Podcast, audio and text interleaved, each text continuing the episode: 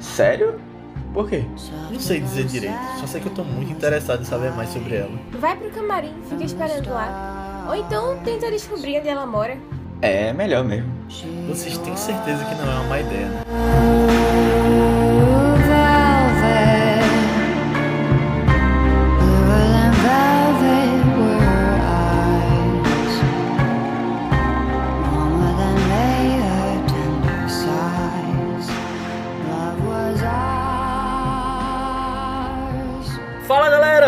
A mais um Vice, nosso podcast de recomendação de filmes. Eu sou Leonardo Albuquerque, tô aqui com o Matheus Cavalcante E aí, pessoal? e Aninha Guimarães. Oi, gente. E, bom, o filme de hoje é um filme que eu gosto bastante, que é Veludo Azul, de 1986, dirigido por David Lynch, que é um diretor que a gente ainda não tinha trazido aqui, mas que é um cara bem importante aí, diferente de muito do que a gente já trouxe, e que eu acho que vai dar uma discussão legal aqui no Vice. Mas antes da gente começar, eu queria pedir pra você que tá ouvindo aí em casa, enviar esse Vice pra alguém que você acha que vai curtir, de verdade, porque vai ajudar bastante a gente. Se cada pessoa que escuta o Vice mandar pra uma pessoa, pelo menos, a gente vai chegar pelo menos o dobro de pessoas que a gente tá chegando. Então, ajude a gente a, a chegar em mais gente. Mande pros cinéfilos que você acha que podem curtir. Manda pra alguém que você acha que vai curtir descobrir esses filmes com a gente ou que vai curtir relembrá-los. Mas, vamos lá. O que é que vocês acharam do filme? Ah, então, é, foi meu primeiro contato com, com o filme. Eu nu- nunca tinha assistido. É, apesar de já ter assistido um outro filme de David Lynch, né, um tempo atrás, a gente pode até conversar um pouquinho melhor com ele, que é A Cidade dos Sonhos. Quer dizer, um, um- um tempo atrás não, ano passado, inclusive. E é, realmente meu contato com o diretor faz pouco tempo. É, agora, assim, pense num filme que eu curti, que eu não imaginava que ia gostar tanto, assim, sabe? Esse, esse agora. Porque, ele, na verdade, nem que foi um filme, assim, mais, é, mais incrível, tal, mas ele me envolveu muito o filme. E eu acho que, eu acho que isso acontece quando a gente tá vendo um, um, um thriller bom, sabe? De, de um pouco de suspense, um pouco de investigação, assim, que se... Quando, quando é muito bem feito, você se envolve com a história, né? E vai tentando, vai indo atrás, assim. Acho que é, é o tipo de filme que quando... Assim, o estilo já favorece, né? Quando ele é bem feito, a gente se envolve totalmente com a história. E é, é engraçado também que eu esperava um filme mais surtado. Mas eu, eu acho que a gente pode assistir o filme de uma maneira bem simples também, né? Se preocupando com as coisas mais básicas da história, assim, mais, mais a primeiro plano.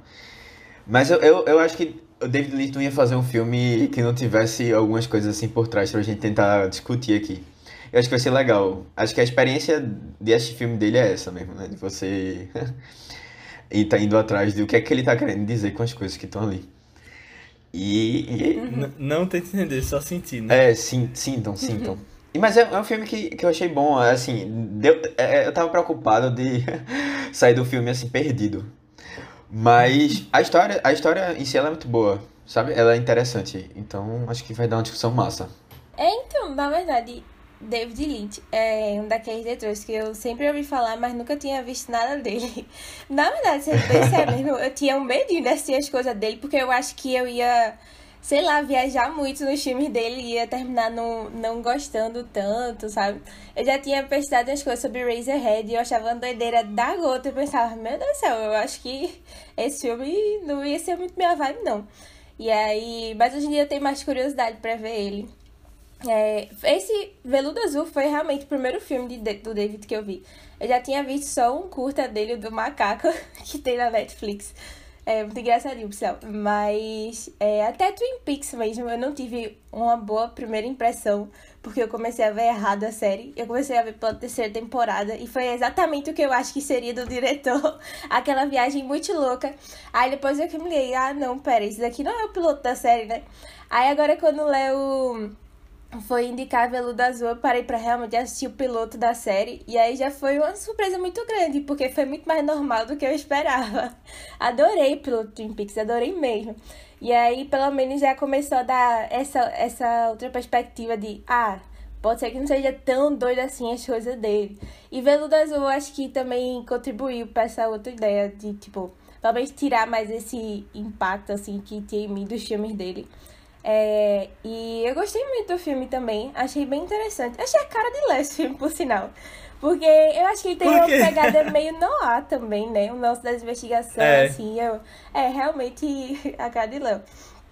E eu sabia que tu gostava do diretor, tu ama Twin Peaks também. Eu, é, realmente é um bom filme, assim, pra conversar ele aqui no Vice. Gostei, gostei. Justamente. É, eu pensei justamente nisso, de ser um filme legal pra uma entrada desses de David Lynch, né? Porque ele é um filme mais normal, se você for parar pra pensar.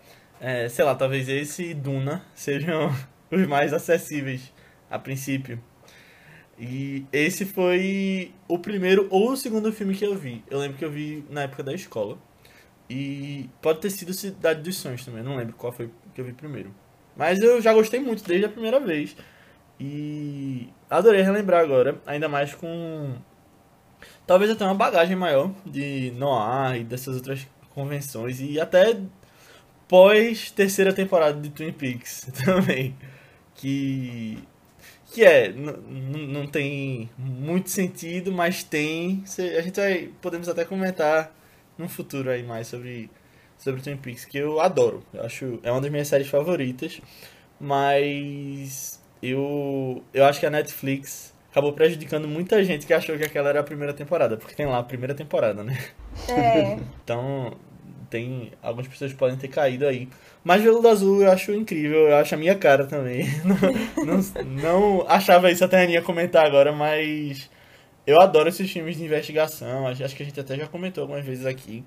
E tem uma vibe que eu acho legal, sabe? É estranho, mas você fica pensando e não é tão estranho porque tem aquela coisa da cidadezinha.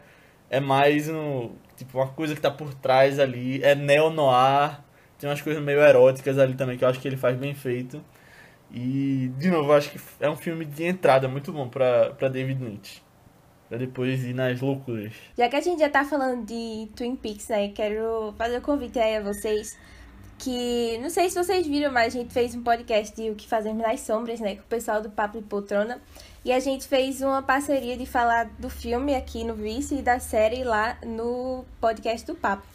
E aí a gente vai fazer isso de novo, agora com Twin Peaks. E aí, se você gosta dessa vibe de David Lynch, ou é, tem curiosidade, né? Porque é uma das séries mais, acho que cultuadas, tem todo o mistério assim ao redor de Twin Peaks também. É...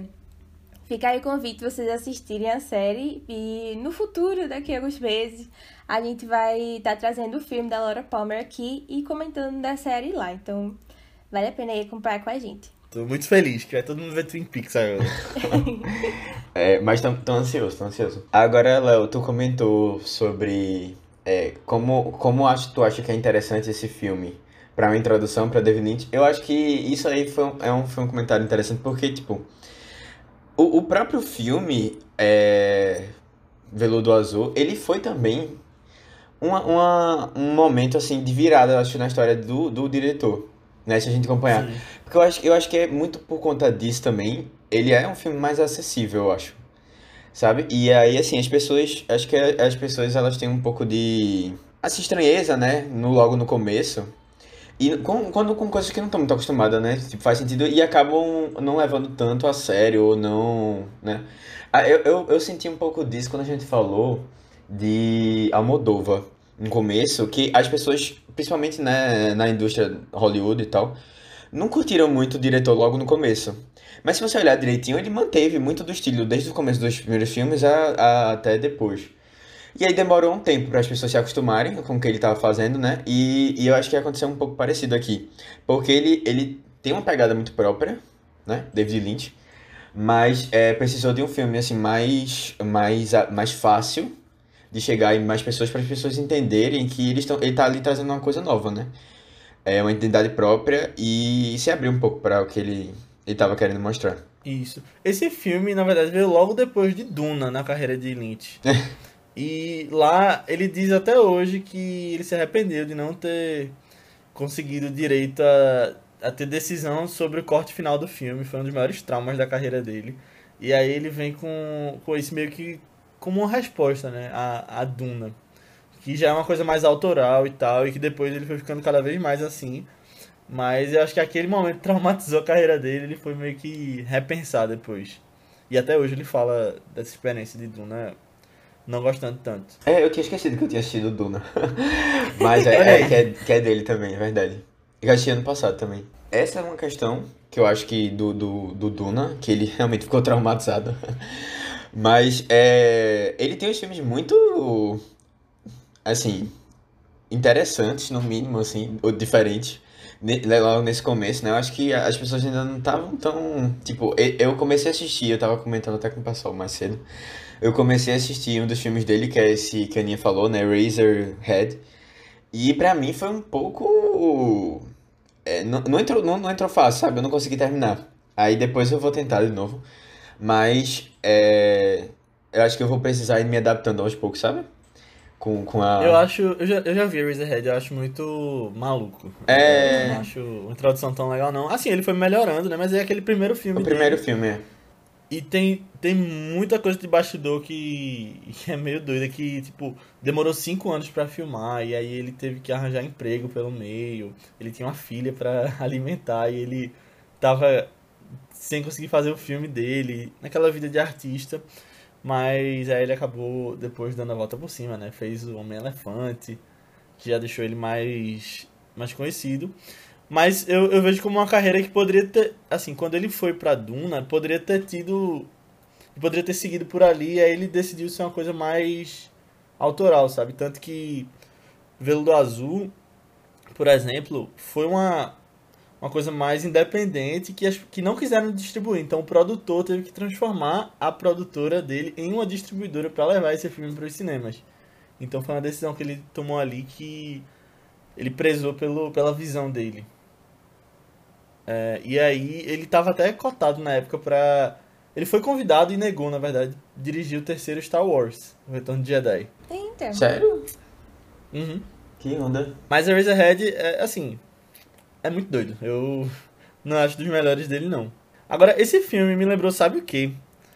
É, vendo agora, né, depois de ter visto esse outro, é, não, eu não sei se vocês vão concordar, mas teve uma vibe meio de olhos bem fechados. Não sei se Tipo, por causa da é. investigação e pela coisa por trás da, da vida normal ali. É, eu acho que eu entendo porque tu fez essa comparação. É, eu também. Engraçado que eu tava até pensando em Dias Bem Fechados essa semana também.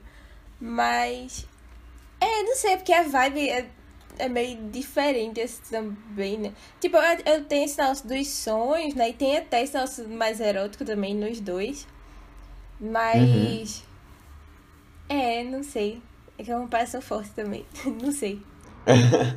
Não, mas lembra, lembra um pouco. Tal- Talvez só que é, é o filme ele indo atrás é, das coisas à noite, tipo. Sabe? É- é- tem algumas coisas, uns pontos em comum. Não sei, eu, eu tava vendo um pouco. é, tem algumas comparações desse filme com Psicose, é, algumas relações assim. E aí eu, eu não sei, talvez os dois tenham bebido de uma mesma fonte. São filmes de suspense, né? Tem muito de suspense também. Mas, é, pode ser. Eu não sei se foi porque quando eu tava vendo, minha primeira associação foi logo com Twin Peaks.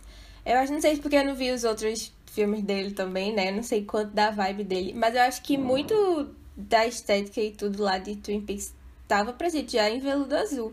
E eu achei muito legal isso, né? Porque eu tô adorando essa vibe dele lá. E aí já bater logo um. Ah, assim, logo no início, tipo, ah, que bom, saudades. É, até a trilha sonora eu achei bem parecida. Depois fui ver. Era o mesmo cara que compôs, né? Porque tem várias parcerias com o David Lynch mesmo. Aí eu fiquei feliz. É, nossa, eu gosto muito da trilha sonora de Twin Peaks. Gosto muito. Já comentei isso no Twitter até, mas eu vou sempre exaltá-la. E aí eu gostei muito dessa daqui também. É muito boa. Só que aqui a gente tem o Kyle MacLachlan com um brinquinho, né? É. Gente. Nossa, toda vez que dava um zoom mais na cara dele, eu ficava olhando aquele brinquinho. Eu ficava. Que Minha gente, esse eu achei- aí.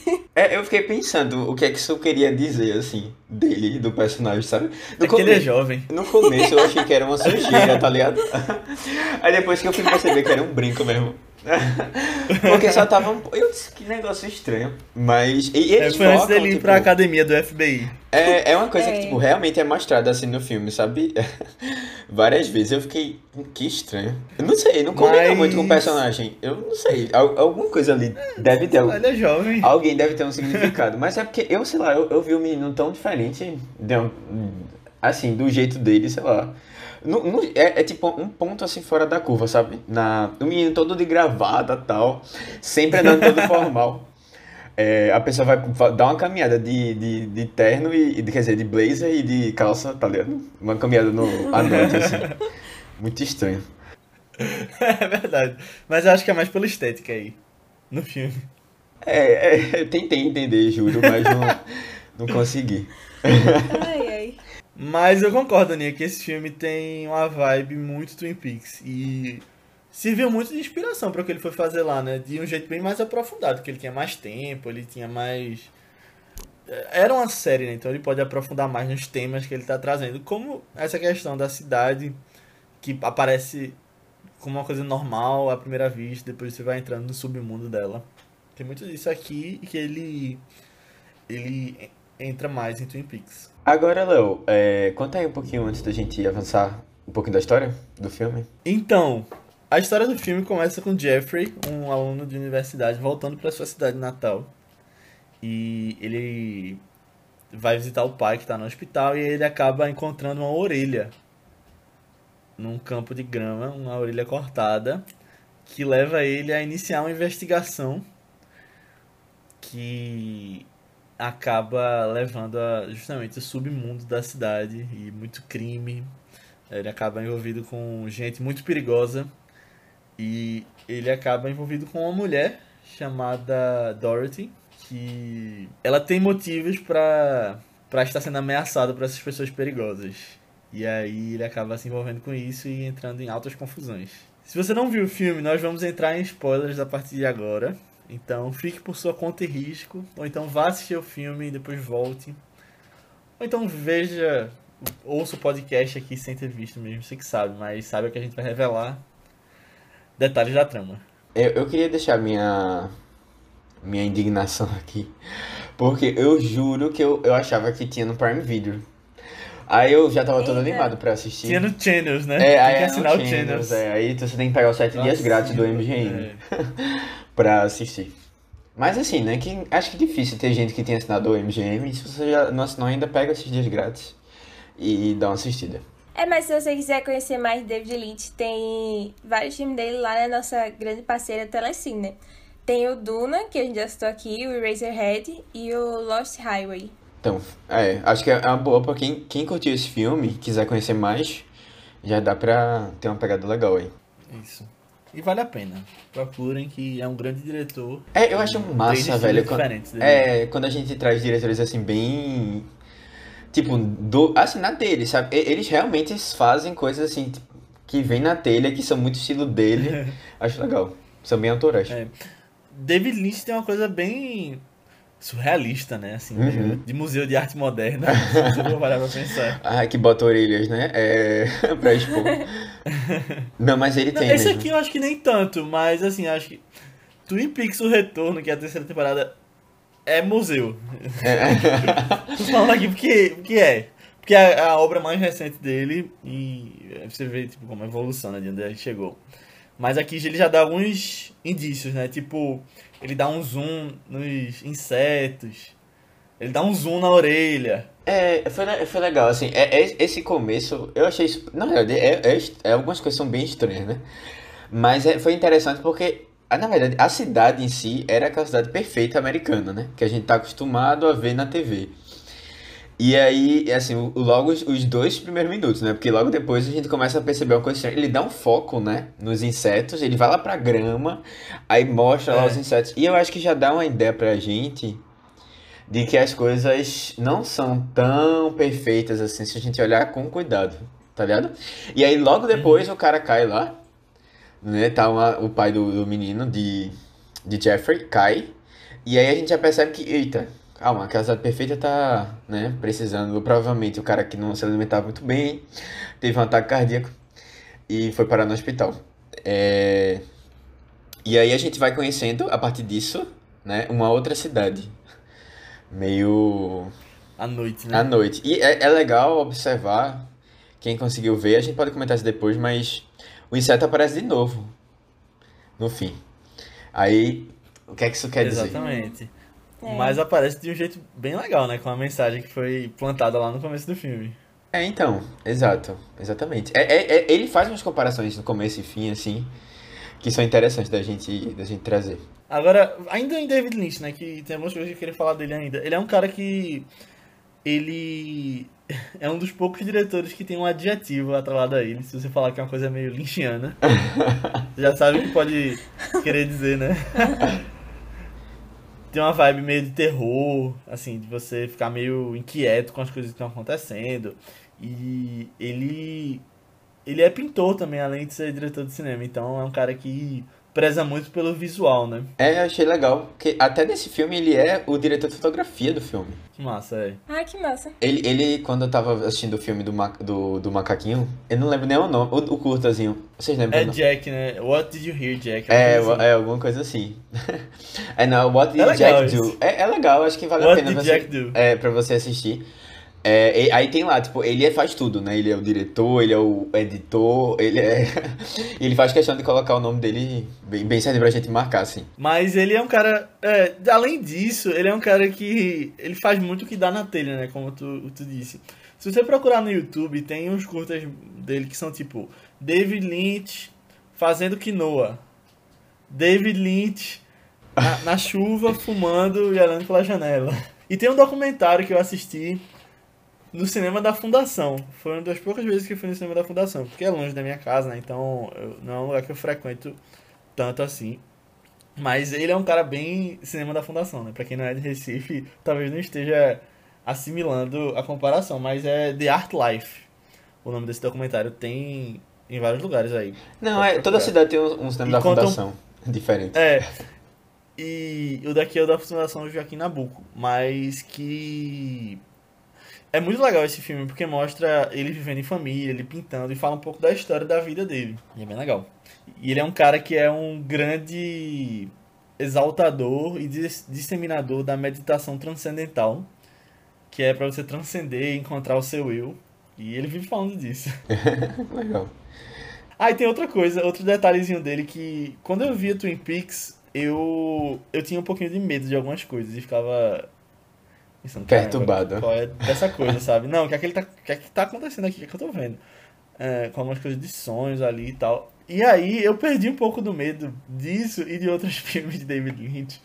Quando eu vi num Roda Viva que ele veio pro Brasil, ele dizendo que ele é presbiteriano. Ele é evangélico. Eita. Aí eu fiquei, ah, pô, então tá, Tá tranquilo tranquilo, tá, tá show. Apesar das coisas de terror que ele faz, eu fiquei meio, ah, ok. Que legal, Tá, tá velho. Então são filmes. É. Não, não, e assim, ah, de novo, ó, ó, a comparação com o Almodóvar aqui, ó. Antes de, de gravar, eu tinha assistido o Roda Viva de Almodóvar, que ele também fez, comentando lá sobre esse filme dele, a carreira dele e tal. Interessante. É engraçado, né? O programa teve, esse programa tem tantos. Deve ter uns, uns, umas entrevistas bem. É, eu gosto muito desse programa. É bem interessante mesmo. Tem umas entrevistas que vale a pena vocês irem a- ali atrás mesmo. É, a- ô Léo, agora tu tem alguma noção assim de. do porquê é- essa preferência por esses temas tal? De alguma coisa na vida dele que, tipo, influenciou? Eu, a- qua- tipo, quais temas, né? Não, na verdade, assim, o, o estilo dele, o que é que. da onde é que vem isso? nossos dos sonhos. Porque, assim, quando, é, quando a gente, quando a gente comentou lá no, no podcast de Kurosawa, né, a gente, é, o próprio Kurosawa, tipo, teve um passado, mas, assim, o pai dele assistia muitos filmes, é, ele foi influenciado um pouco pelo irmão também, que trabalhava tal. É, Sim. Não, David Lynch é um cara que cresceu numa família normal dos Estados Unidos. Não, não eram artistas nem nada. Ele, ele cresceu numa família bem tradicional, assim, numa cidadezinha. O pai dele era pesquisador. E aí ele foi. Ele gostava muito de desenhar quando era pequeno. E ele cresceu. Ele foi crescendo enquanto era criança, achando que aquilo era coisa de criança e que quando ele fosse adulto ele ia ter que procurar um, um trabalho mais tradicional que ele não pudesse é, não pudesse levar aquilo porque o mundo dele era aquela cidadezinha aqueles poucos quarteirões e aí ele conheceu o pai de um amigo dele na verdade que era pintor e aí ele achava a princípio que ele era pintor de casa porque um adulto não seria pintor e aí quando ele descobriu que o pai desse amigo dele era pintor, artista e ganhava dinheiro com isso, ele teve o sonho de ser pintor. Até que ele foi crescendo e viu uma, uma obra de arte que era uma pintura se mexendo. E ele falou: Velho, não tô doido, não estou usando drogas e eu tô vendo essa pintura se mexer. Aí ele descobriu o cinema com isso. Uma, uma, que é uma, uma linguagem que ele poderia contar de fazer as pinturas dele se mexerem e, e ele podia usar vários recursos além disso. Ah, que massa. Ah, interessante. Mas é, é, acho que foi, foi uma porta de entrada dele, então. Acho que deve ter sido a, as artes. Como é que chama? Plásticas. Plásticas disso, exatamente. É, e, é, mas aí com relação aos temas mais de sonho, mais oníricos, deve ter sido de coisas que ele foi tendo experiências pela vida, né? É, ou talvez até da própria arte também, né? Tem alguns específicos que a gente vê mais assim. Ele tem muito isso, assim, de arte pela arte. Não tô dizendo arte pela arte, assim, naquela coisa dadaísta, de é, mictório, essas coisas. Porque tem um sentido. Porque se for só, tipo, doideira por doideira, tipo... Tem gente que gosta, mas é muito melhor que tenha um sentido ali por trás. Mas uma coisa legal é que ele não revela os sentidos. Ele não fala sobre os filmes depois que lança. Ele diz que o filme tem que servir como um filme só. E aí tem até um meme muito engraçado na internet que é. Eu não sei se vocês já viram no Twitter, de vez em quando aparece, mas tipo. Um jornalista perguntando, você poderia elaborar isso? Aí ele, não. Nunca tinha visto, não. Aí as pessoas botam uma frase. Uma frase antes, tipo, tal coisa, tal coisa. Você poderia elaborar? Não. Mas eu, eu, eu acho, eu acho massa quando a pessoa não fala nada, sabe? Deixa. É. Eu acho legal também. Porque o filme, ele é completo e ele é diferente na cabeça do espectador, né? A gente leva nossas experiências, a gente leva nossa bagagem e o filme acaba entrando e sendo visto sempre de um jeito diferente. Eu acho muito legal isso. E quando ele é revisto pela pessoa, ele também é visto diferente, né? Porque a pessoa já tem novas bagagens, a pessoa já tá percebendo outras coisas. Eu acho muito legal isso. Mas ele é um cara que pensa muito nas coisas que ele coloca no filme, né? Nas ideias que ele tem. Ele realmente leva muito a sério. E tem uns detalhezinhos de direção muito bons, especificamente nesse aqui. Porque exatamente no meio do filme, na, na metade, quando você pausa e tem exatamente o mesmo tempo para trás e o mesmo tempo para frente, tem uma fala de Jeffrey que fala: Eu estou no meio de um mistério. Que é Eita. quando eles estão no café e ele tá contando pra, pra Sandy que ele tirou aquelas fotos de Frank e do policial voltando da fábrica. Aí ele, ele tá contando lá, tá voltando os flashbacks, aí ele fala, estou no meio de um mistério. Que onda. Eu não tinha reparado não nisso, não. É Isso muito, muito bem legal. pensado. É, eu, eu acho que é o, é o tipo de filme que a gente tem que assistir mais de uma vez, assim, pra ir pegando algumas referenciazinhas, sabe? E, esse, é, talvez até menos que outros, mas é o, o estilo dele é esse, de vários detalhezinhos que você vai é, re- revendo ou reinterpretando e tal.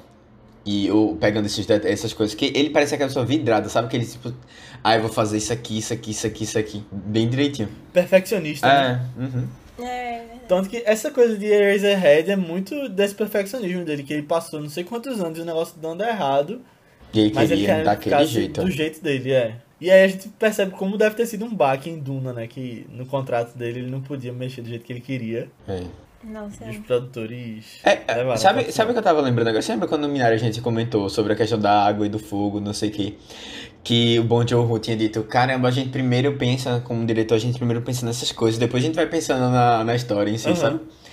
E aí, eu acho que deve ser isso que ele faz, sabe? Ele vai primeiro pensando nas coisas assim bem loucas, que ele quer dar abstração, e aí E ele... foi bom tu falar isso porque ele já disse como surgiu a ideia pra Veludo Azul.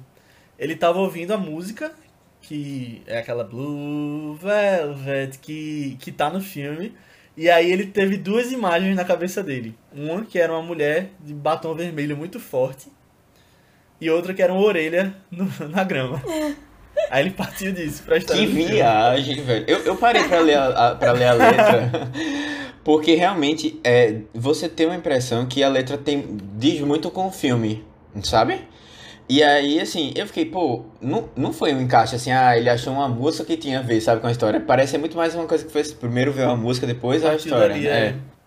Verdade. E, e ele traz como tema no filme, né, o tempo todo. A mulher usa um hobby de veludo azul. É, Uhum, e fica na cabeça do cara, né? Aquela, aquele. Sei lá, que eu chamo aquele, aquela coisa meio doentia dele.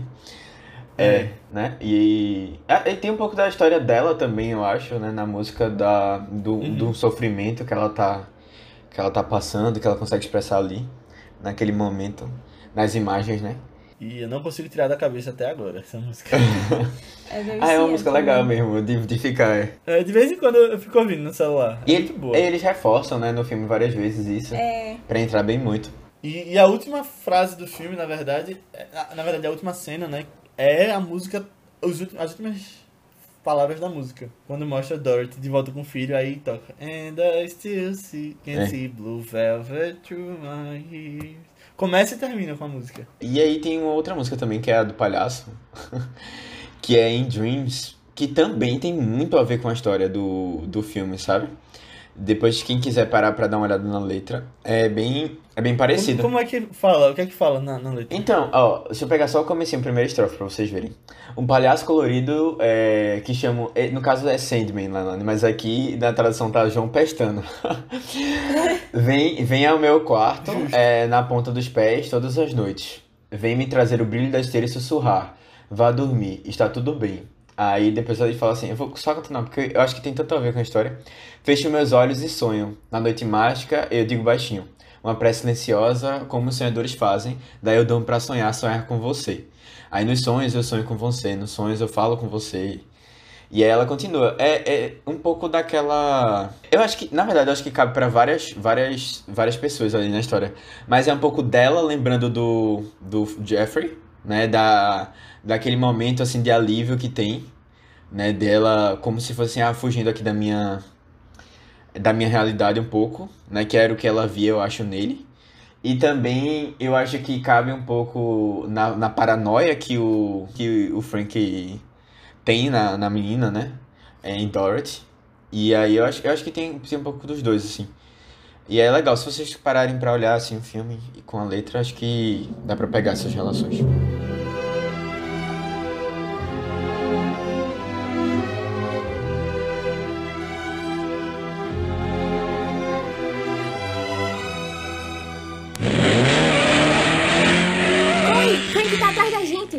Léo, que doideira, porque tu foi entrar naquele camarim.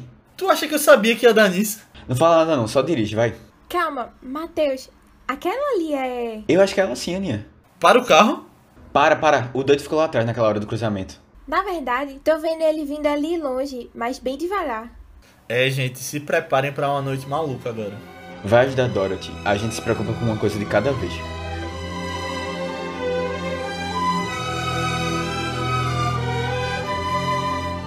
Gente, mas tem umas cenas específicas que eu queria comentar aqui, mais da história mesmo, que. Que meio que. Eu fiquei, caramba, velho, isso aí, por que, que ele tá fazendo isso? Que é. Primeiro, por que, que o cara vai usar o banheiro no meio da casa que ele tá invadindo? Velho, eu fiquei, eu fiquei muito assim, é coisa de principiante, sabe por quê? Porque assim, Exatamente. não, você, vo- eu às vezes entendo, a pessoa tá com vontade no banheiro, né, obviamente, mas banheiro, né? banheiro é uma coisa muito, tipo, privada, vai que privada tá entupida, sabe? Ou vai que alguma coisa assim, tipo, deixa É. lá que, tipo, vai acontecer alguma coisa, ah, tem um vazamento na banheira, no banheiro, no, na privada, Pois sabe? é. Aí você vai, é muito suspeito, tipo, você realmente pode, pode ser que não dê nada, mas pode ser que tenha algum, porque de vez em quando você tem um banheiro que tá com um problema ou outro. Aí eu fiquei, tipo, não, Exatamente, velho, não faça isso, saber. não faça E aí isso. acabou que ele não ouviu a buzina de Sandy e desencadeou aquele problema todo por causa disso. Na verdade, É. eu, eu, eu, fico, eu fico pensando, tipo, vê, vê a situação. O problema todo começou porque o pai teve um ataque cardíaco. É. E, tipo, não tem uma relação muito grande, assim, com a história, sabe? Foi uma coisa muito aleatória, eu achei, com, com todo o contexto, assim. Aí ele foi caminhando para o hospital, aí passou por uma casa abandonada, uma, um casebre, sei lá o que era aquilo. Agora, se o filme se passasse nos dias de hoje, ele só não ia por aquela grama toda, aquele terreno baldio. né? É. O perigo daquele lugar. Não, mas, pô, era uma cidade perfeita, sabe aquelas cidadezinhas que não tem Ah, nada, é que... a- O povo, a menina andando, andando de madrugada, pô, pela, pela... Como se nada tivesse acontecendo, tá ligado? Eu fiquei, tipo, que realidade é essa? Ah, mas, É, mas falando é de bem Sandy, tipo eu achei massa a introdução dela, né? Que tá, ela vem assim do escuro e é. Do escuro, é. Sei lá. A é, luz, foi assim. muito bonito, foi muito bonito, eu achei legal. É, A gente, a gente vai começar sobre esse, esse trio, que eu achei um trio interessante, assim, no mínimo. Também. Mas essa coisa do, do banheiro que ele vai usar ainda, é, eu achei interessante como ele sempre fala de Heineken no filme. É. Será que tem um contexto aí por trás? Primeiro ele fala que gosta de Heineken, ela fala que gosta de Bud, aí depois ele diz. O Frank pergunta pra ele, qual é a cerveja que você gosta? Heineken. E aí ele. Ele fala, não, você vai tomar a minha cerveja aí. Eu não sei se é um patrocínio que rolou ali. Eu fiquei pensando. Ou ele quer dizer alguma coisa. É, eu achei. era eu- realmente. Que estranho, né? A Heineken procurar esse filme pra fazer um patrocínio. Mas é, é, é engraçado. E assim, aqui eu prefiro, só aqui para comentário, eu prefiro Budweiser do que Heineken também, igual Eu o pai também. dela. É.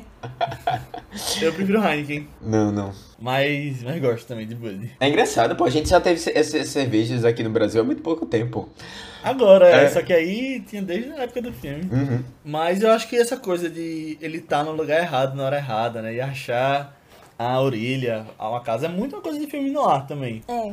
Daquela pessoa que é tirada do seu do seu dia a dia e acaba sendo colocada no- nos perigos de uma investigação. É muito bem feito isso e, ele traz essa, essa sensação de filmes mais antigos. Uhum. Eu, eu acho que ele é uma pessoa que ele sabe. é, ele, ele sabe pegar referência, sabe? E colocar no seu próprio estilo, sabe? E aí dá, dá uma cara assim, eu acho legal quando a, quando a pessoa tem, chega nesse nível assim de, de maturidade como, como um artista. diretor. Uhum. É, diretor e artista no geral, porque de você saber, né, tipo, até que ponto ali a gente pega as referências e saber usar bem essas referências. Sim, E aí depois Verdade. você ainda coloca a sua, a sua característica, assim, própria. é verdade. É, é engraçado que ele vai, ele vai se metendo numas coisas e cada vez vai ficando mais, mais profundo, né? Você não imaginava É. que, era, que eram tantas camadas, assim, de crime que iam fazer. Agora, eu juro pra vocês que eu tinha certeza que o pai de, de Laura Dern, de, como é o nome dela? Sandy. Sandy, o pai de, que- eu jurava a vocês que o pai de Sandy é, era... Ia estar envolvido. Ele ia estar envolvido, pô. E eu fiquei, caramba, se lascou o cara, se lascou, porque era amigo do, do pai, né? Lá na, na história. E assim, querendo ou não, a, a investigação não tava caminhando tanto lá, né? É, ou parecia, a gente perde totalmente a, a noção do que tava acontecendo com a investigação no meio do caminho. Eu, eu vou confessar que eu não lembrava muito dele nesse filme. E aí, quando o Jeffrey chegou naquele apartamento e viu o cara amarrado, eu achei a princípio que era o pai dela que tava morto. Eu também tinha achei. O parceiro dela e o outro. Eu também achei. Aí depois que eu, que eu me liguei, que era o marido de, Não, eu, eu, eu, eu tinha achado que era um dos capangas que estavam lá. Porque tinha um que eu achava que era parecido com ele. E aí eu fiquei até pensando assim, quem é que foi que matou? Será que foi a própria Dorothy que matou? Aí na hora eu fiquei na dúvida se tinha sido ela que tinha feito. Porque ela tava toda ensanguentada, tava naquela situação toda. Aí eu disse, pronto, ela deve ter matado, deve ter ficado assim, tipo, descontrolada, né? Ter passado por alguma crise assim. Mas eu acho que não foi isso não, realmente. É. Não, pra ser. Pra falar a verdade, eu nem tinha me ligado que era o marido dela. Eu achava que era só mais um dos caras ali de freio que Não, tinha era, nada errado. era o marido dela. É, eu, eu, Tanto que ela tava só com o filho no final. É, eu, eu achei que era o marido por conta da orelha, né, que tava cortada, que a gente já tinha visto. Uhum. Que, tipo, ele era que tinha a orelha. Aham. Era o Van Gogh, né? Olha aí, É. mais uma referência artística que bo- botaram lá. Boa. E Agora, nessa cena como um todo, dessa daí que ele chegou no apartamento, a última, né? Eu acho muito inteligente o jeito que ele faz. Ele, ah, ele tem. Ele tem um rádio, velho. Ele bota embaixo do, da cama, tipo, no armário. É. Só que eu achei uma demora danada pra ele atirar. Porque Frank podia ter atirado naquele armário desde que tava no corredor ali. Não, pô. E ele só que esperando. atirar, eu saía correndo dali. Dava tempo Eu dele sair do também. armário. É. Também. E ir pra lá eu fiquei, Era dava, tu tá dava, esperando dava o quê, mesmo. pô? Eu Tá esperei que esperando ele, ficava, que ele ia correr quando o cara entrou no quarto. Eu fiquei, meu amigo, é sua hora, vá-se embora daí, porque vai dar errado. Mas ele se dá uma de heróizão lá e. É, aí atirar no pega a arma e final. tal. É, eu nunca ia, nunca ia me lembrar. Velho, essas coisas eu nunca faria. Eu não, Não, ia ser é sobrevivente. Porque que é lembrar que o cara tinha uma arma e que, sabe? Eu não ia. Nunca ia, nunca ia pensar nisso. não. Lembrar ia ser difícil, né, Matheus? Não, assim, tipo, pensar, chegar na hora assim, putz, ter essa, essa, esse pensamento, o cara deve estar meio da armado. né? adrenalina, é. Agora, esse filme tem algumas referências ao assassinato de Abraham Lincoln.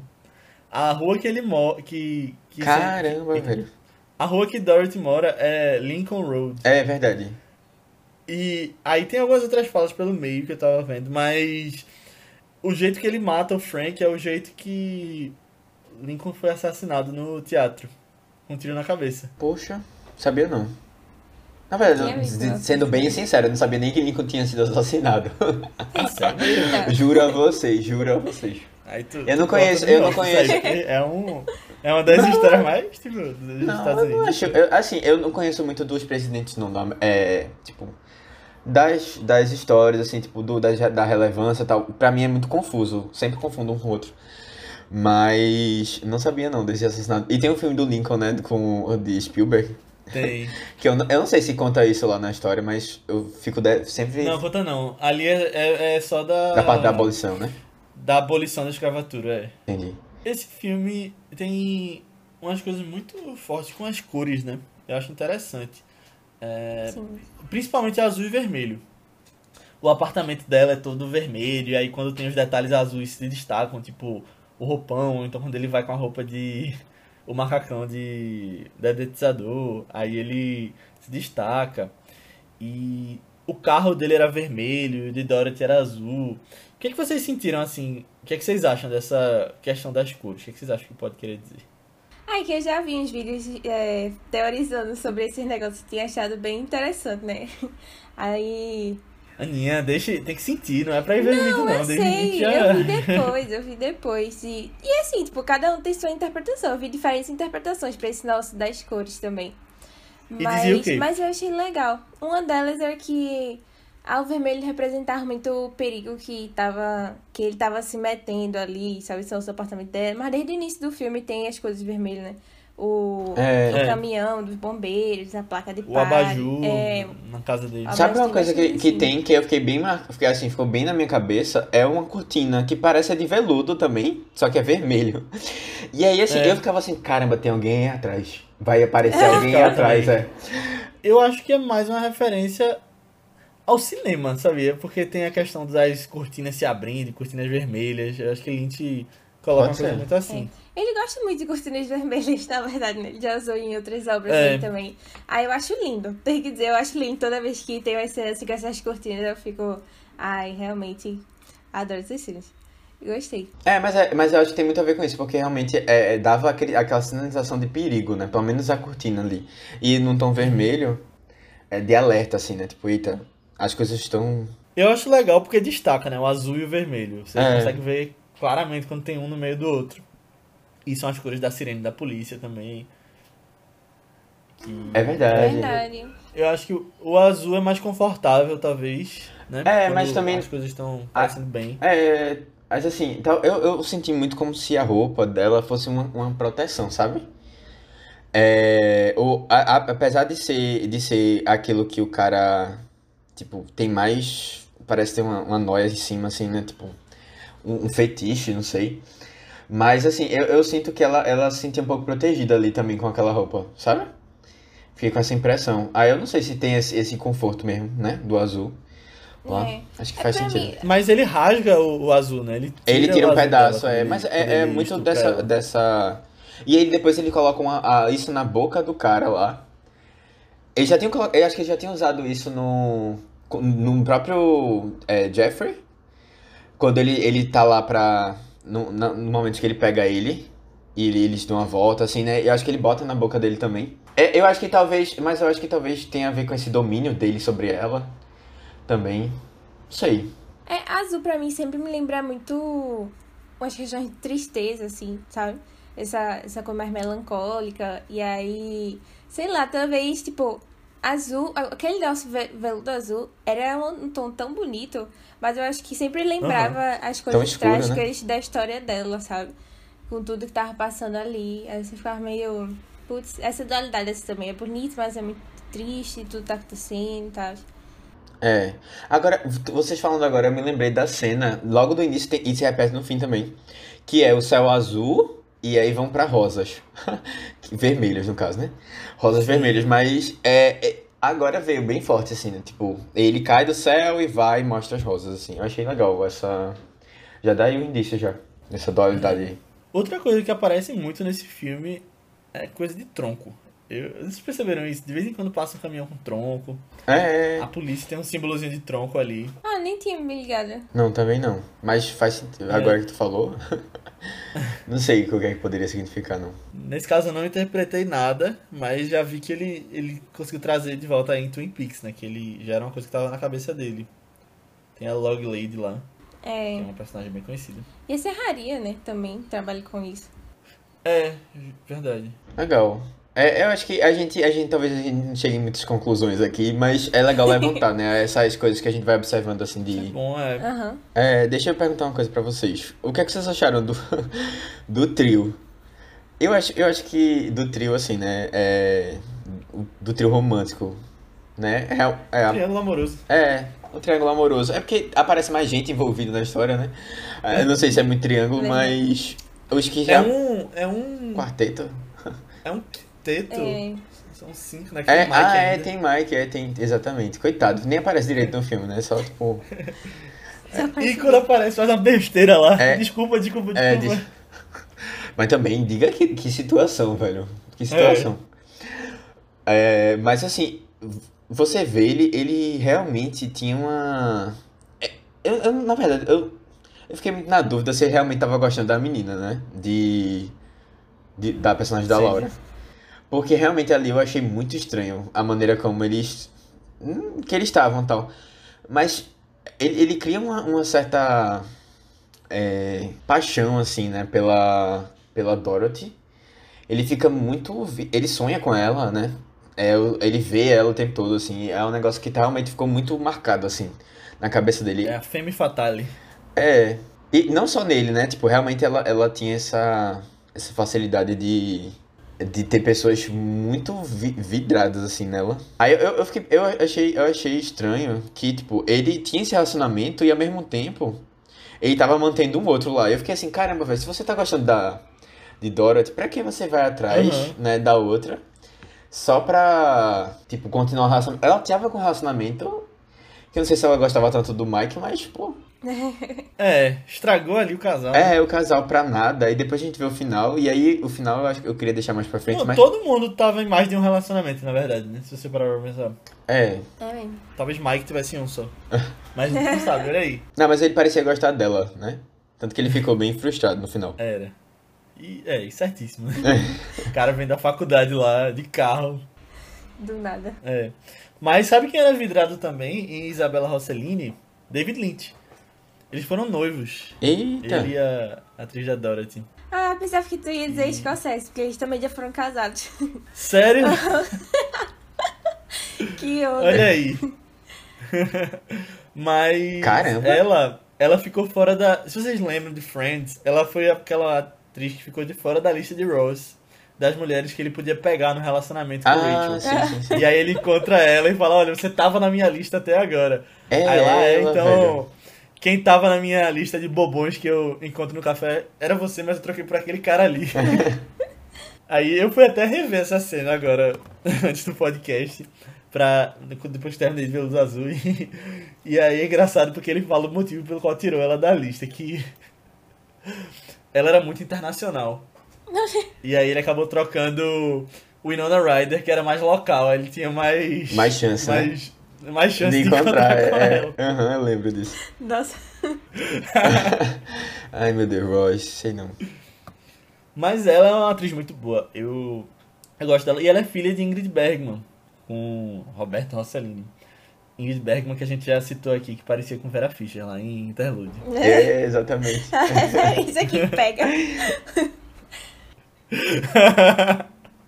Exatamente. Mas é, eu tava vendo também que essa personagem dela é inspirada em Judy Garland, que fez lá o Mágico de Oz, né? Sim, sim. E assim, eu não vi o filme do ano passado de Judy, de Renée Zellweger, então tem alguns coisas que eu vou ficar de fora da biografia dela, mas assim, só pela personagem se chamar Dorothy, você já vê que, A referência, né? que tem um sentido aí por trás também. É, E ela é mas assim, foi uma- é, eu assisti a, a ao filme biográfico dela e assim, realmente ela foi uma pessoa que sofreu muito por paixão. E outra coisa, ela ela hum, teve uma relação muito difícil com os filhos.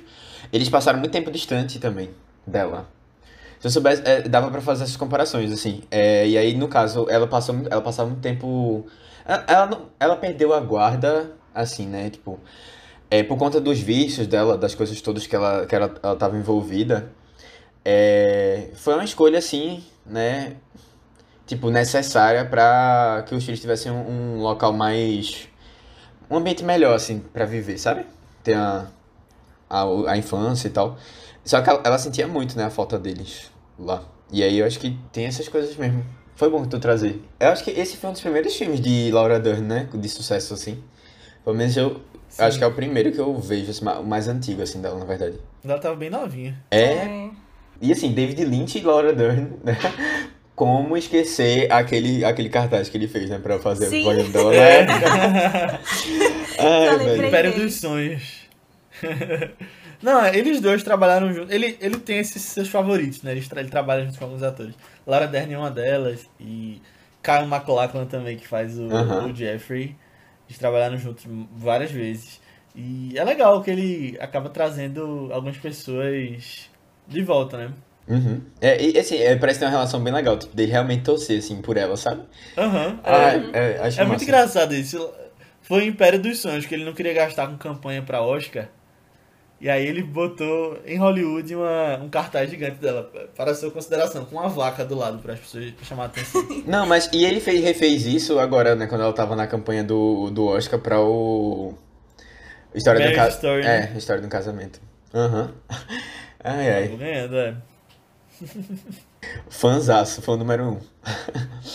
e até o pessoal tira Mas onda. é amiga né? pra isso mesmo. É, não, com certeza. Com é certeza. o mínimo que eu espero meus amigos também, quando a gente for concorrer lá. ai, ai. Uma, uma história engraçada de bastidor desse filme é que é, o personagem Dennis Hopper, né, Frank, ele fala praticamente todas as falas fuck.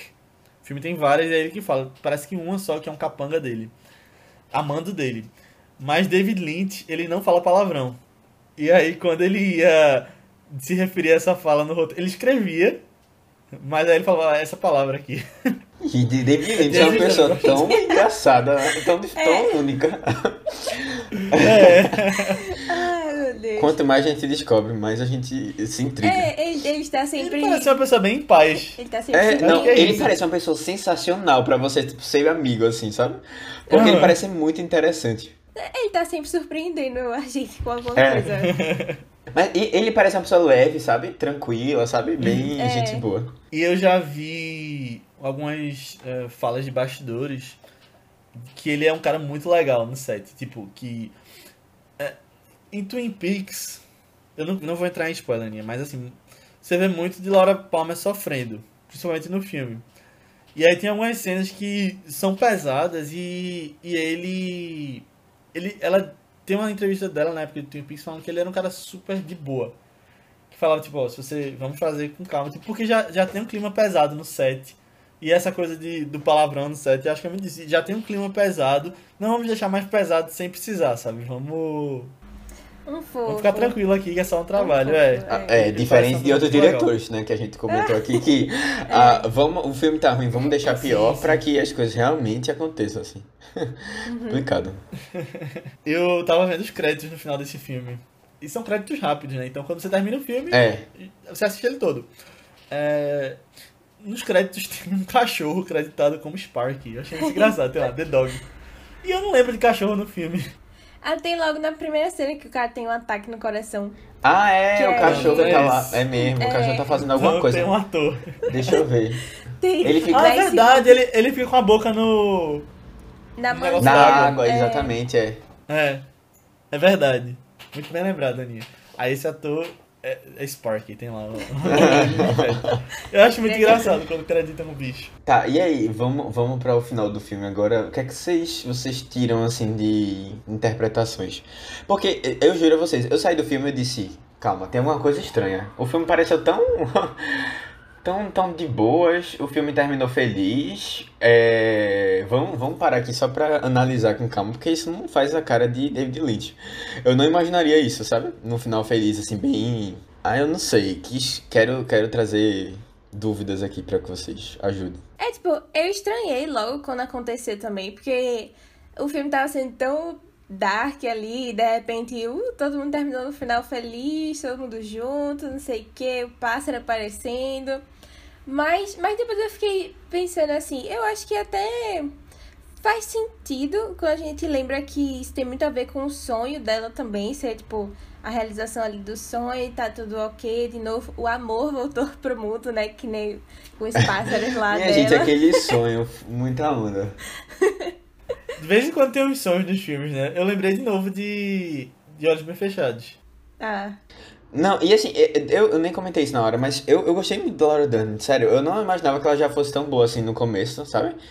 É, ela é incrível. Mas ela, ela é muito boa, eu gostei. E ah, no sonho eu achei engraçado, assim, se você olha o contexto do filme todo, né? Mas ela, é, assim, na hora que ela tava comentando do sonho, eu disse, caramba, que. que. Que bonito, sabe? Que sonho legal, assim, vivo tal. Interessante pra história, que era tão diferente do que tava acontecendo no contexto. Mas, assim, quando você para pra ver depois, eu acho, eu acho que é engraçado. Fica. Tem essa outra, essa outra, esse outro sentimento, assim. Mas, é, eu, eu não sei, eu acho que quando você coloca um inseto lá, na boca do pássaro, pra mim já quer mostrar que a coisa não, tá, no- não é normal, sabe? Sério, eu achei que era o pássaro vencendo aquele mal do, é, inseto. é, também tem imaginado meio assim. E, e você vê uma reação estranha da tia dele. Que ela É, diz assim, tipo, eita, né? que, é, que negócio. que eu- E aí, assim, eu, eu não senti muito como vencendo, eu senti como, tipo, a realidade não é esse final feliz, sabe? Que a gente tá acontecendo. Principalmente porque quando a gente sai, do- logo no começo, eu acho que é quando a gente vê que a cidade não, não é aquilo que a gente tá imaginando por meio dos insetos, né? Aí, é, no final, a coisa não tava tão bem. E eu também não senti que Dorothy tava tão feliz ali, não, naquele final, sabe? É como se as coisas ficassem, tipo, ela, ela abraça o filho, mas a cara dela no final é uma cara meio triste. Tu achou? Eu nem lembrava. Eu achei. Ela tava feliz com o filho ali. É, é, começa feliz, aí mostra a cara dela no final, assim, e você fica, tipo, eu não sei se é os traumas ainda dela. É, Mas- Talvez que ela tivesse acostumada com aquele, É. aqueles problemas, né? Que ela gostava que batessem nela. Exato, tipo, é, é, pra mim ficou, voltou ao início, sabe? É aquela cidade que finge que é, ser perfe- que é perfeita, aquela situação que finge que é, ser perfe- que é tudo perfeito, mas na verdade por trás não é. E assim, de verdade, eu fiquei achando que o relacionamento deles ia, ia, ia por água abaixo, sabe? Do, depois do que aconteceu. Eu fiquei Só tão que aí- feliz, na verdade, pra que fosse É, exato, abaixo. tipo, eu disse, caramba, Aninha não, só né? torce que os casais terminem no filme. não, mas realmente não, é esse aí, foi tipo, muito não estranho tinha esse sentido. relacionamento, de verdade. Quando eles disseram que. Quando ele disse que amava ela também, eu fiquei. É o quê, Não. querido? Deixa- Não, não, o que é que tá acontecendo aqui? E aí, quando ela descobre tudo no final. E aí, sei lá, eu achava que era ali o momento que, ah, realmente ela vai seguir com a vida, vai dizer, ok, ok. Não sei, não, ele não era um casal que eu torcia muito, não, sabe? Porque eu acho que ele, ele vivia muito essa, essa dualidade aí mesmo de dos desejos com a Dorothy e sei lá, talvez a vida perfeita que ele queria também lá com a com a Sandy, né? Sandy. É, o, o, melhor dos É. dois mundos que ele queria ter. É. Mas aí não dava, né? É. Porque- porque Exatamente, né? E- não, mas aí, aí deu no final. Do, no sentido de dele ter conseguido uma, pelo menos uma parte. E aí, assim, é isso que pra mim ficou muito estranho na minha cabeça, sabe? Eu acho que é, esse casal que ficou lá, né, na, na imagem, assim, eu não sei se eles se deram muito bem, não. Eu, eu- é, realmente, de verdade, eu não, ali no meio, né? é, não, na verdade, eu não imagino aquele casal, tipo, sendo realmente um casal que deu certo, sabe? Eu acho que muito ela talvez queria, mas ele não. Ele ele tipo, não sei se ele estava tão aprofundado assim no relacionamento como ela não. Eu acho que ele tava no início, ele queria ficar com ela, só que aí quando ele descobriu que ela tinha Mike, aí ele acho que foi puxando mais pra, pra Dorothy no início. Ah, mas aí depois ele não, não ligou pra isso, né? É, E aí já tava com as duas. eu não sei. Eu, eu pode ser, pode ser que seja muito desse de do, do bem vencendo o mal lá, né? É, o, é um roxinol, é que ela fala, é alguma coisa assim, tipo um passarinho diferente. É um pinta roxo. Pinta roxo, é, pinta roxo. Pelo menos na legenda tinha assim. Eu, nu- eu nunca tinha ouvido falar desse pássaro, é, mas. Aí ele, ele acorda, ele. Tem outra coisa, ele acorda e vê o pássaro, né? Aí eu vi, eu disse, pronto, será que isso aí quer dizer que foi tudo um sonho? Já na minha cabeça, né? Mas eu acho que não. e acho- tem umas cenas de sonho, né? No meio. É, também, tipo, eu fiquei. Hum, será que é? Mas aí, assim, aí ele acorda e tá tudo perfeito, né? Aquela, aquela coisa toda, e aí no final fica aquela dúvida, né? Fica pelo menos na minha cabeça. Esse negócio de sonho, eu, eu, eu tava pensando aqui. É, é porque David Lynch gosta de umas coisas de dualidade humana, esses negócios assim, né? E no filme tem esse negócio das, das duas meninas lá, que são bem diferentes, assim, bem dois lados dele. Mas ele é um personagem bem mais complexo, assim, né? Tipo, ele tem os dois lados e talvez fiquem mais em briga, assim, também, de qual vencer ali. Eu acho que eu gostei desse negócio do sonho no final, porque eu sigo como se fosse meio, tipo os pesadelos que ele estava tendo antes no meio do filme finalmente cessaram e agora ele tá mais tranquilo depois de todas as coisas terem se resolvido, né? Mas eu gosto muito dessa cena final que é um zoom out da orelha dele, né? E aí é um é contraste com é contraste com o zoom in da orelha lá do marido da mulher no início do filme. Mas achei legal. É muito perturbador, mas achei interessante. É. É. E aquele passarinho que parece de mentira, né? É, é, eu acho que era. É, na, não hora, na hora eu, tava, eu fui tipo, ver na internet. Que passarinho é esse? Eu fui ver na internet e eu vi que David Lynch recebeu umas críticas na época porque acharam um passarinho muito boneco, né? Sim. Era de verdade e tal. Aí ele falou, não, mas é porque ele tá atuando. mas aí, ele é de mentira sim e não. Porque ele é mecânico, só que por fora é um passarinho que algumas pessoas da produção acharam no meio da rua. De verdade, morto. Aí eles pegaram e que fizeram o... uma, uma autópsia lá no, no empalhamento, né? Sei lá chama. Um empalhamento, é uma é, taxidermia, né? É, tem um negócio assim. Mas eu vi também que inicialmente no roteiro Dorothy ia se matar no final. Caramba. Não sei em que contexto, mas ele achou melhor não colocar isso e dar um final com um filho pra ela. Eu, eu acho melhor. Tipo, eu não Eu sei também. como seria, né? Mas É, eu gostei dela ter essa. Não, mas é, olha aí, de sério. novo, a, a minha, a minha, minha, meu questionamento assim sobre esse final feliz. Eu não sei se. Eu, eu acho que é uma coisa mais ilusória do que qualquer outra coisa, sabe? Pra mim, eu fiquei com esse sentimento mesmo. É, as pessoas estão preferindo viver naquela. Naquela invenção do que na realidade, né? Da, da cidade. É, tipo, ou, ou tipo assim, a gente ficou com isso aqui, tipo, isso aqui é que vocês receberam, mas não sei se foi isso mesmo que aconteceu, sabe? Ah, Eu ainda tenho dúvidas assim se vai que, né? Era tudo. Isso era o que eles queriam, mas não foi o que aconteceu de verdade, sabe? Não sei. Olha, eu voando aqui, né? Já, já tá demais. Não, mas esse final foi bem legal mesmo. Eu acho que ele é bem. Cada um É, que do leve, que né? é que É. foi. É.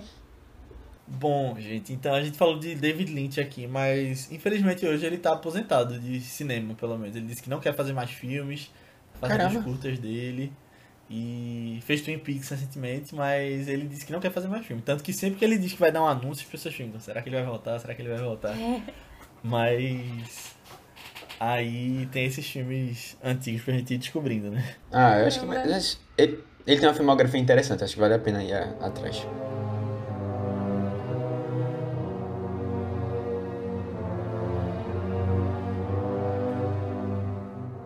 Aninha, o que é isso na sacola?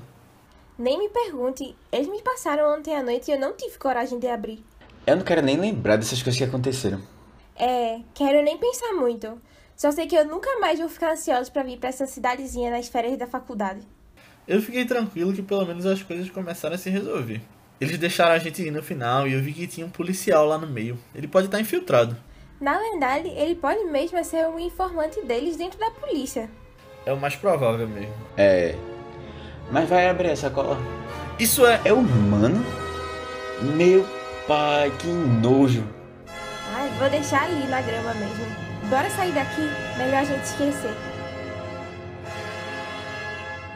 Mas é isso, pessoal. Chegamos ao final dessa discussão sobre veludo azul. Espero que vocês tenham gostado. E eu acho que deu pra tirar muita coisa legal aqui. E, bom, se você gostou, manda pra alguém que você acha que vai curtir. De novo, como eu falei lá no início, é muito importante que a gente chegue em mais pessoas. Então, se você mandar pra uma pessoa, e se todo mundo que tá ouvindo mandar pelo menos pra uma pessoa, a gente vai chegar no dobro de pessoas. Então, isso vai ser bem legal pro vice.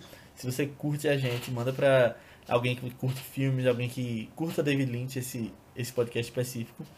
E você pode falar com a gente sobre feedbacks, comentários sobre o podcast ou até comentários sobre o filme, sugestões de próximos filmes lá no nosso grupo do Telegram. É muito importante também esse feedback. E o grupo tá cada vez mais cheio lá com as pessoas vendo filmes, comentando coisas que assistem, discutindo notícias. E é só procurar por ViceBR no Telegram ou falar com a gente nas nossas redes sociais, que são ViceBR no Twitter, no Instagram, no Letterboxd, no YouTube também, só procurar por Vice.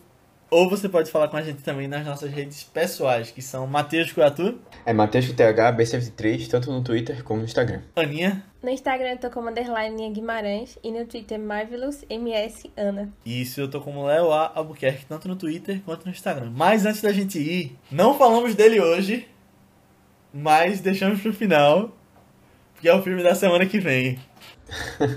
Nós vamos falar sobre a maior obra do primeiro semestre de 2021. Ah, pra mim tu ia falar da Tá. década.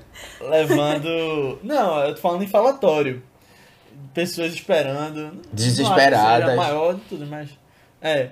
A gente vai falar sobre o, a obra máxima de Zack Snyder que tá saindo, que fala sobre heróis que têm que se unir contra uma ameaça maior depois que a proteção da Terra acabou com o Superman, que é a Liga da Justiça de Zack Snyder. Tá, saiu aí e a gente tá bem empolgado para conversar. Semana que vem a gente vai trazer o pessoal do podcast 3 é Demais, que recentemente a gente fez um, uma parceria com eles lá no podcast deles sobre Planeta dos Macacos a Guerra. Eles falam só sobre terceiros filmes das trilogias.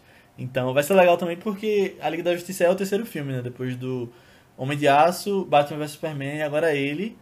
Na verdade, também é a conclusão de uma, de uma série bem grande que pode ter mais no futuro. Então a gente vai discutir aí no podcast da segunda que vem. Então fique ligado e assista o Snyder Cut. Ele tá pra alugar em vários, vários sistemas aí de vídeo on demand. E no podcast da sexta, Vice Oscar, vamos falar de quê? Um filme que tá concorrendo a somente uma categoria, que é a categoria animação, mas é um filme tão especial que a gente resolveu trazer. É um filme bem premiado, inclusive. É, que conta a história de uma garota que mora é, numa cidade feudal, é, lá na Irlanda, e tem um pai que é caçador, e ela tem muito esse desejo de caçar também, é, principalmente lobos que vivem é, na floresta ao redor da cidade. Só que ela conhece esses lobos e percebe que eles são muito diferentes do que ela imaginava. Na verdade, quem comanda a alcateia são a mãe e uma filha Wolfwalkers, que são parte lobo, parte pessoa. E ela muda toda essa perspectiva, né? E tem toda essa questão, né? Do que a cidade é, quer que aconteça com os lobos e o que deveria acontecer de verdade. É bem, bem bonito o filme, eu acho que vale muito a pena. Wolfwalkers tá disponível no Apple, Apple TV Plus. Assistam lá, pessoal, e até semana que vem. Tchau! Tchau, tchau, gente. Tchau! A candy colored clown they call the Sandman tiptoes to my room every night just to sprinkle stardust and to whisper, Go to sleep, everything is alright. I close my eyes, then I drift